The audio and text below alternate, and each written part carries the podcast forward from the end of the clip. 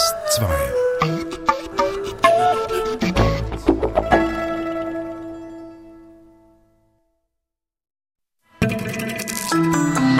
DRS2 aktuell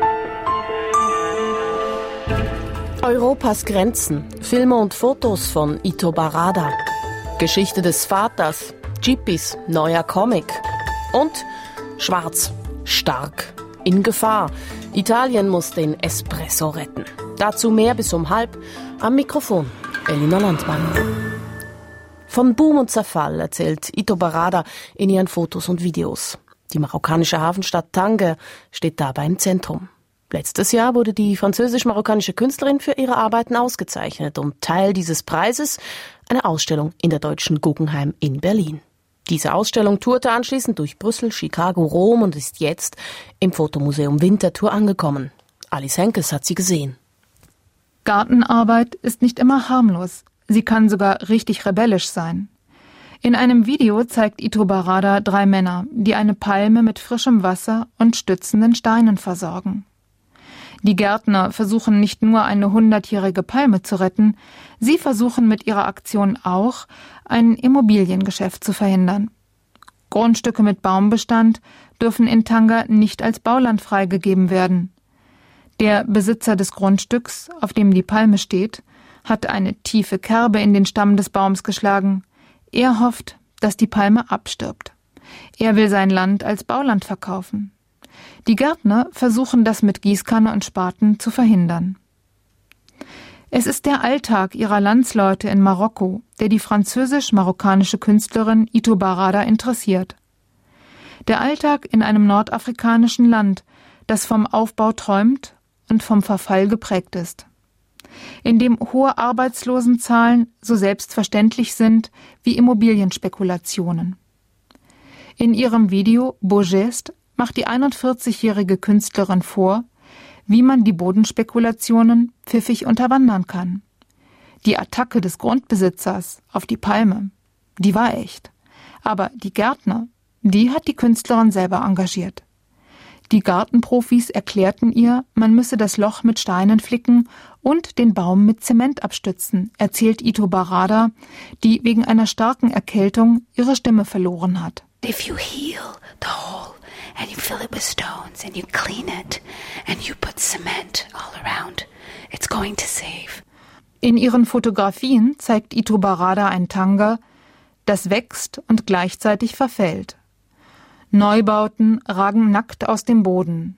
Tanga, schreien diese Bilder, will dazugehören zur modernen Welt. Staubige Schlüsselfächer, die vermutlich zu einem ehemaligen Hotel gehören, die Ruine eines aufgegebenen Strandrestaurants, in dem Glaswolle aus der beschädigten Deckenverkleidung quillt, erzählen dagegen von einer Stadt, die sich selber vergisst. Die Fotografin Ito Barada, die auch Geschichte und Politikwissenschaften studiert hat, beobachtet genau. Sie sieht die Brüche im Alltag, und doch sind ihre Bilder still und unaufgeregt und deshalb umso wirkungsvoller. Wer sie anschaut, wird neugierig, fragt sich, was ist das für eine Stadt, dieses Tanga? Es ist eine Stadt, die den Kontakt zur Welt verloren hat. Eine Hafenstadt, deren Einwohner festsitzen. Das Schengen-Abkommen, das 1995 in Kraft getreten ist, hat die Grenzen Europas nach außen verschärft. Die nur 14 Kilometer breite Straße von Gibraltar ist für die Bewohner von Tanga eine unüberwindbare Grenze geworden. Früher dagegen fuhren Ausflugsboote nach Spanien, erzählt die Künstlerin. When I was a kid, you could cross with a ferry and go for the day and come back. Today it's absolutely forbidden for 99% of the population to get out. Heute, flüstert Ito Barada, dürfen die meisten Marokkaner nicht mehr nach Europa reisen. Andererseits kommen jährlich 10 Millionen Reisende über den Hafen von Tanga nach Nordafrika. Tanga sei eine Stadt geworden, die auf die Welt wartet, sagt Ito Barada. Mit ihren Fotoarbeiten und Videos bringt sie Tanga hinaus in die Welt und überwindet die Grenze, die das globalisierte Europa um sich herum zieht. Ihre präzisen Bilder eröffnen dem konzentrierten Betrachter Neue Eindrücke der Situation in der nordafrikanischen Hafenstadt. Der Beitrag von Alice Henkes. Die Ausstellung von Ito Barada ist zu sehen bis im Februar im Fotomuseum Winterthur. Der italienische Comiczeichner Gippi hat sich einen Namen gemacht mit rauen Geschichten um triste Verlierer in einem tristen Italien. Nun legt Gippi sein erstes autobiografisches Werk vor. S heißt das Buch. Eine Hommage an den eigenen Vater.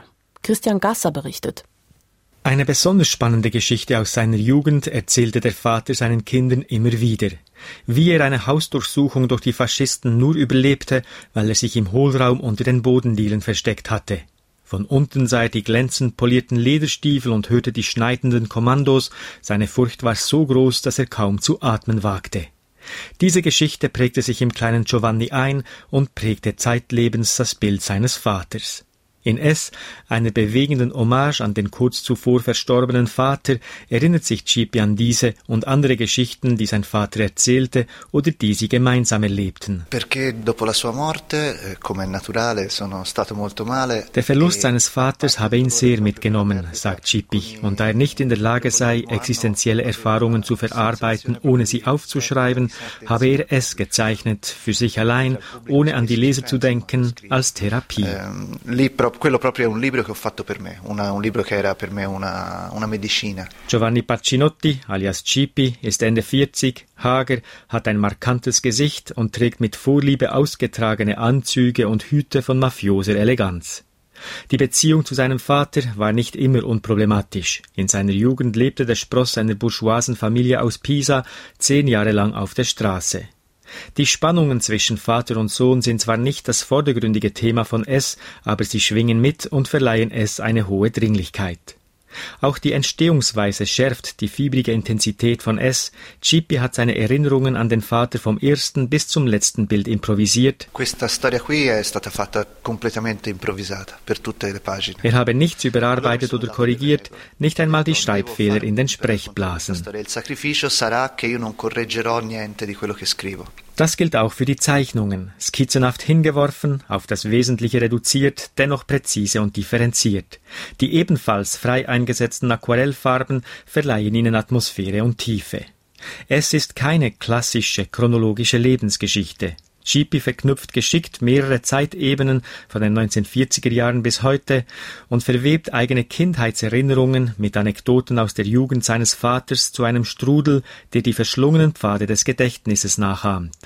Hartnäckig umkreist er gewisse Schlüsselmomente, kommt immer wieder auf sie zurück, um sie weiterzuspinnen, so etwa die Bombardierung der Kleinstadt, in der sich sein Vater während des Zweiten Weltkriegs aufhielt, eine traumatisierende Bootsfahrt mit Vater, Onkel und Cousin, die dummerweise eine militärische Sperrzone zum Ziel hatte, und nicht zuletzt die Reaktionen der Familie auf den Tod des Vaters.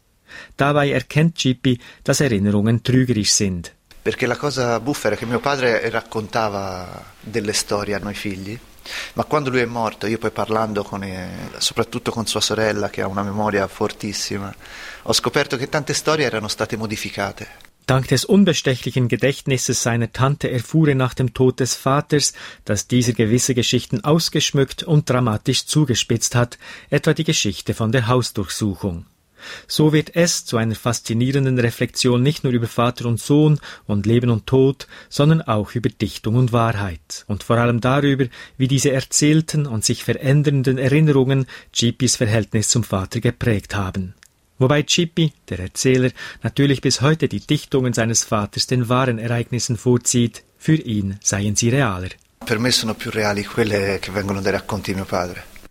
Der Comiczeichner Jeepy im Beitrag von Christian Gasser. Es ist auf Deutsch bei Reprodukt erschienen. Sie hören DRS2 aktuell. Hier geht's gleich um Kulturzerfall in Italien. Jetzt aber erst die Kulturnotizen. Die Schweizer Kulturstiftung Pro Helvetia streckt ihre Fühler nach Russland aus. Über das Austauschprogramm Swiss Made in Russia sollen die russische und die Schweizer Kulturszene näher aneinanderrücken. Erste Maßnahme ist Schweizer Präsenz an der Moskauer Buchmesse Non-Fiction. Die Pro Helvetia lanciert ein literarisches Begleitprogramm für die Messe, das Interesse für Schweizer Literatur wecken und vielleicht auch neue Übersetzungen ins Russische anregen soll. Das internationale Austauschprogramm Swiss Made in Russia ist auf zweieinhalb Jahre angelegt. Es umfasst alle künstlerischen Sparten. Der deutsch-türkische Autor Feridun Saimoglu schreibt für die Passionsspiele Oberammergau ein neues Stück zum Thema Moses und der Auszug aus Ägypten. Man mache einen jüdischen Stoff von einem muslimischen Schriftsteller mit einem katholischen Regisseur, so Regisseur Christian Stückel gestern an einer Pressekonferenz. Stückel ist Passionsspielleiter in Oberammergau.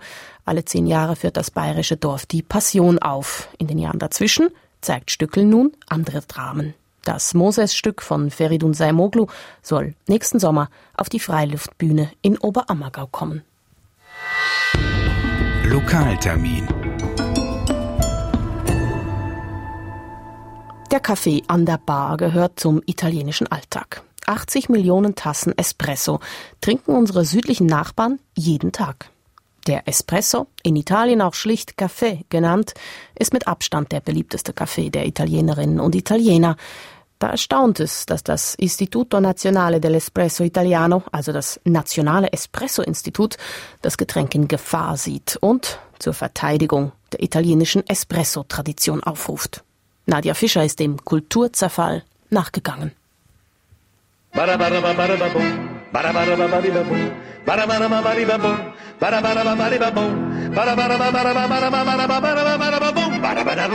La presenza della crema in tazza l'estrazione del caffè in 25 secondi. Der echte Espresso hat eine Schaumschicht, wird in 25 Sekunden bei einem Druck von 7 bis 9 Bar extrahiert, ist 86 bis 88 Grad heiß und die Menge beträgt 25 Milliliter. Della macchina espresso tra eh, i 7 e i 9 bar. che bello caffè, solo a Napoli sanno fa e nessuno si spiega perché è una vera specialità. Che adoro caffè, casa sente questa città, nervoso nervoso con me, ogni tanto so va a pigliare. Luigi Zecchini ist in Italien die höchste Instanz in Sachen Espresso. Er ist Präsident des Istituto Nazionale dell'Espresso Italiano, das Kaffeeröster und Kaffeemaschinenhersteller 1998 gegründet haben. Ziel, die Qualität des Espresso verteidigen.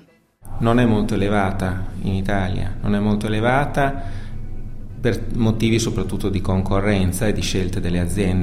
Der Espresso, den viele italienische Bars anbieten, ist schlecht, sagt Zecchini.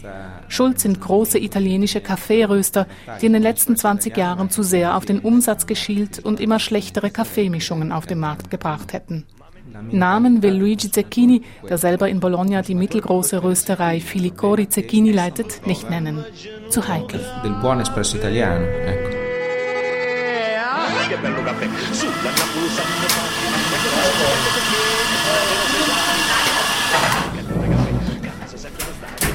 Allora, partiamo. Eh, partiamo parlando della valutazione del caffè. Ein kleiner Schulungsraum. Schulbänke in Reih und Glied. Vorne ein Monitor für PowerPoint-Präsentationen. Hinten eine Bar mit Übungs-Espresso-Maschinen. Heute auf dem Lehrplan die Kaffeedegustation. Poi abbiamo sempre nella gamma dei prodotti di cottura il pan tostato, quindi quell'odore del pane in cottura. Der Dozent im Anzug und mit modischer Brille stellt die wichtigsten Geschmacksnoten des Espresso vor. Toastbrot, Schokolade, Trockenblumen, Früchte, alles erwünscht. Stroh, faule Blumen, ranziges Öl, unerwünscht. Die zwölf Teilnehmer hören aufmerksam zu und machen Notizen. Io sono barman professionista già da tanti anni e partecipo a questo corso per eh, cercare di arricchire il bagaglio culturale sicuramente. Christian Barbieri auch er in Anzug und Krawatte ist seit Jahren Barista und weiß, was ein guter Espresso ist. Den Kurs besucht er, weil ihm bisher die Worte fehlen, einen Espresso zu beschreiben. Das sei wichtig, nicht zuletzt für den Einkauf von Kaffeemischungen. Espresso Italiano Specialist. Espresso-Spezialist darf sich der Barista nach Besuch dieses Kurses und weiterer vier Module nennen. Für diesen Titel ist ein anderer Teilnehmer sogar aus Tschechien angereist. Der junge Mann arbeitet in der Bar seines Vaters und hat in seiner Heimat schon Kaffeekurse besucht. Nun will er lernen, wie die Italiener ihren guten Espresso hinkriegen. I would like to know how they prepare espresso in Italy. So.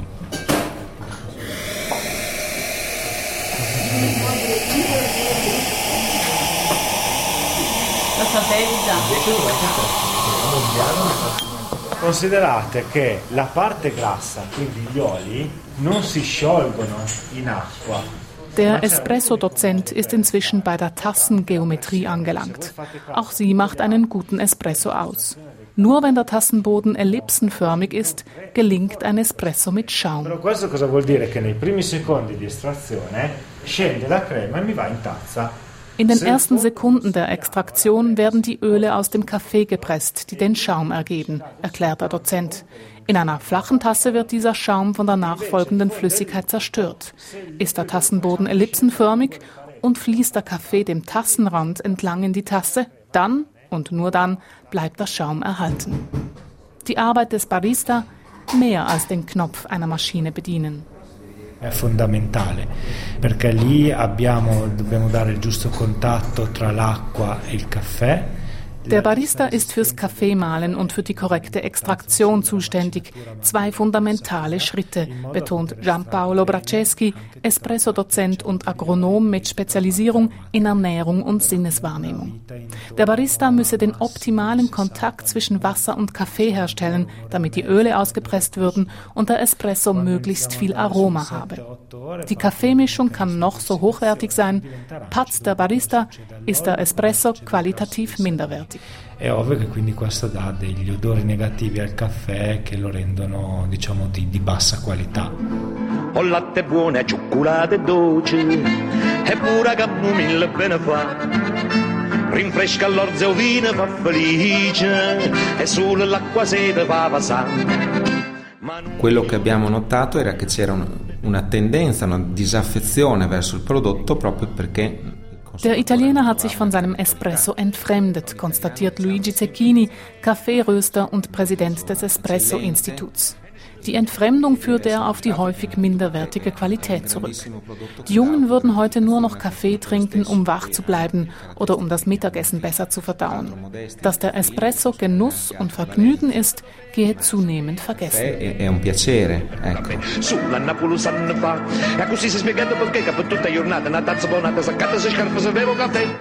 Der italienische Kaffeemarkt stagniert, doch der Konsum im Ausland steigt weiter an.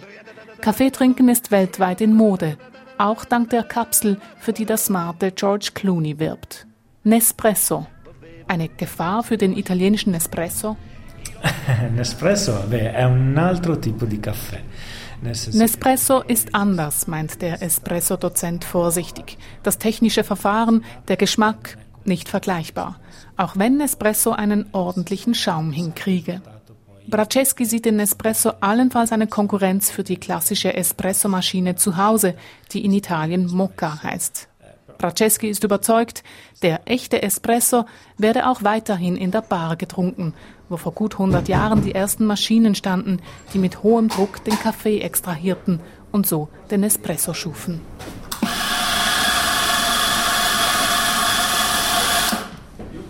Ein guter Espresso entsteht aus korrekt gepflückten und getrockneten Kaffeekirschen, die perfekt geröstet, gelagert, gemahlen und schließlich extrahiert wurden. Doch auch dann kann ein Espresso noch den Geschmack eines Barklienten verfehlen. Tutto è soggettivo, corto è soggettivo per tutti, lungo è soggettivo per tutti. Quindi cosa succede? Letztlich ist alles subjektiv, meint Christian Barbieri, Barista und Kursteilnehmer. Der eine Kunde verlangt seinen Espresso kurz, der andere lang. Wieder ein anderer will ihn appena macchiato mit kaum Milch drin. Unter kurz, lang und wenig Milch versteht jedoch jeder etwas anderes. Ein guter Barista spürt heraus, wie jeder einzelne Kunde seinen Espresso am liebsten trinkt. Und vor allem, er schafft es, sich alle persönlichen Präferenzen zu merken. Che bello